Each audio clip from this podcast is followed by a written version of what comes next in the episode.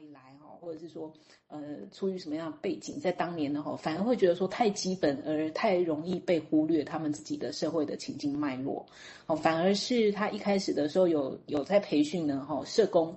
哦，社工反而比较能够从社会呃社工的一个角度呢哈去影响更多呢所谓这种。啊，精神失常，或者是呢，所谓呃社会边缘的这一类个案的合作的意愿哈，然后把它带进来这样子啊，好，那呃这个是另另外再提的另外一位这样子，好，那呃接下来我我是不是就进到那个第二封信的部分？因为信都短短的哈，第一封是写写给 Hannah Segal，第二位呢哈看起来也是嗯，就是凯恩学派里面的分析师哈。呃，Hannah Rees 哈，那我查他的资料很少哦，那只有我我看到的就是说他出了一个他的文文章相关的文章哈，就是好像是一个不受欢迎的小孩哈，跟他的死亡本能哈的这样一篇的文章哈，还没有机会细读了啊。不过我们今天就先来读一下 Winnicott 呢哈写给这个呃 Rees 呢哈他的信呢哈写了些什么，然后想要跟他呃。说些什么？好，那我把这个翻译呢贴一下。哦，他说呢，哈，Dear Rees，哈，你的来信呢，哈，呃，就是说呢，哈，呃，真的不需要给一个回应，没有关系啦。哈，但是我我要讲一件事，哦，那就是呢，我认为呢，克莱恩呢，哈，尤其是他的追随者，好，是否呢有一个呢，就是他们声称太多的阶段，哈，就是说他们好像有一个阶段，哦，克莱恩。的追随者很多的宣称哈，但我我觉得这件事情对我来说不是重要的哈。我一直记得呢哈，呃，原子哦这个词，哦原子的意思呢哈，就是它不能。有前面声音哦。物理人这样，那因为说他认为，哦好，喂喂喂喂，请继续，请继续，嗯，你好。那那呃，就是说，呃，物理学家们是伟人，但是也不能因为说他们认为原子呢，哈，已经是最后的，哈，呃的部分，哈，不能再解剖了，就说呢，哈，他们呢工作呢，哈，这个状况没有办法再推展下去，就说他们不好，哦，就是在某一些地方呢，看的追随者的，好像他们讲话的方式，总是觉得他们好像无所不能、无所不知。好，但是随着时间的推移呢，哈，他们会发现他们其实自己呢并不知道，就是说，哎，不知道的事情其实蛮多的，哈。那接下来第二段的话，他就说他还想继续讲，哦，所以也是感觉也是很很很很很像炸弹，就是我一口一开始就这样讲啊，他就说，哎，我还想说，哈，跟凯莱一起工作的时候，我发现佛伊的工作，哈，在您在论文中描述的那种工作呢，哈。哎，没有被忽视哈。当然呢，克莱恩本人呢，跟这个海门一样哈，就是麻烦的是呢哈，他们的著作和案例的描述里面哈，总是有一种理所当然的感觉，好像人们呢哈，在认为他们正在使用呃，正在用自己的作品哈，是在取代而不是丰富弗洛伊德的作品。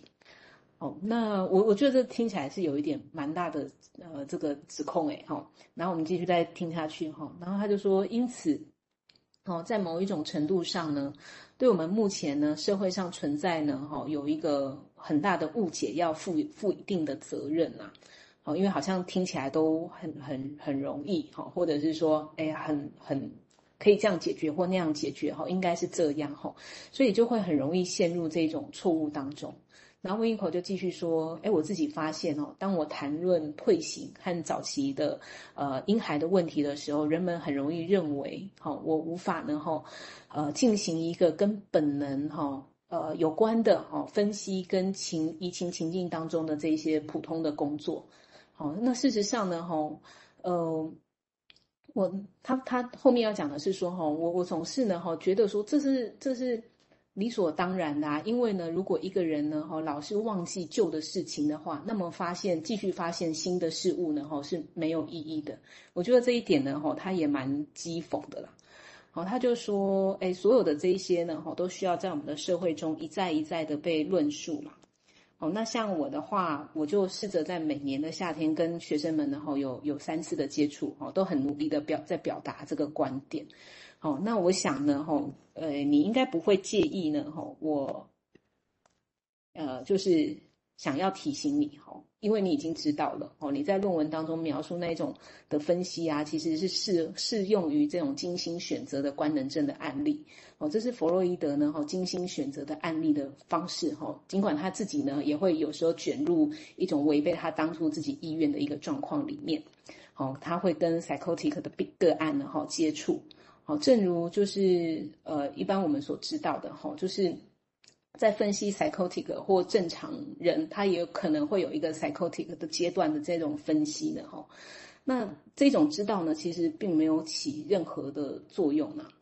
哦，那那因为他们就是可能是不同的人这样子啊，不同的不同的状况哦。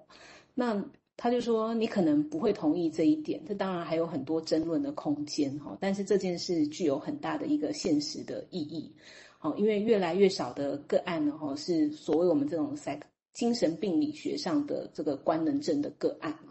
我自己的观点是呢，哈，总体来说，哈，具备呢，如果说分析师他具备有医学的资格的。”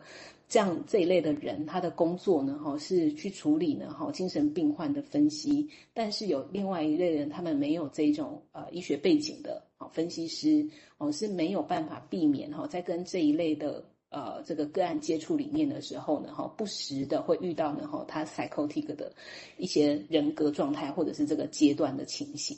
好，所以呃，他就说，哎，我可能我的可能呢，哈。呃，这个最后一段哈，他就说，哎，但是呢，哈，可能呢，哈，你的信或者是你的论文呢，哈，并没有跟这个呢，哈，完全无关啊。但是我还是很想写信给你，哦，如果你回到你的治疗室的话，我很抱歉，哈，我我强烈建议你呢，要为将来的某一个时间点再重新发表一篇新的论文做好准备，这样哦。好，所以呃，这这个是这篇信，这封信啊，哦，好，那我就先停在这，谢谢。其实我以前很早前看过，这今天这样一读，哦，他讲的怎么那么明确？虽然的确是带点不客气的哦，但是讲的明确。这个明确是我觉得是刚好跟我们最近我个人然后从经验本身觉得，就像刚刚提到的，比如说做个人管理、处理个人诊疗室外的事情，哦，因为以前都常常会觉得好像诊疗室内当事者的能力的问题，后来发现不是。的确，其实是有些个案是需要双重、好几层的帮忙哦，才有办法让他走下去。但这个是很高成立成本呐，哈，所以这个是在个人工作室也不太可能做哦。但是我也不知道啊，其实这个搞不好渐地推这个变成是一个专业啊，啊，所谓的 management 这个事情，就像现在觉得经理人是一个专业一样啊，除了是有钱人出钱之外。哦，所以这个是也是的确带着倡议的心情要来谈，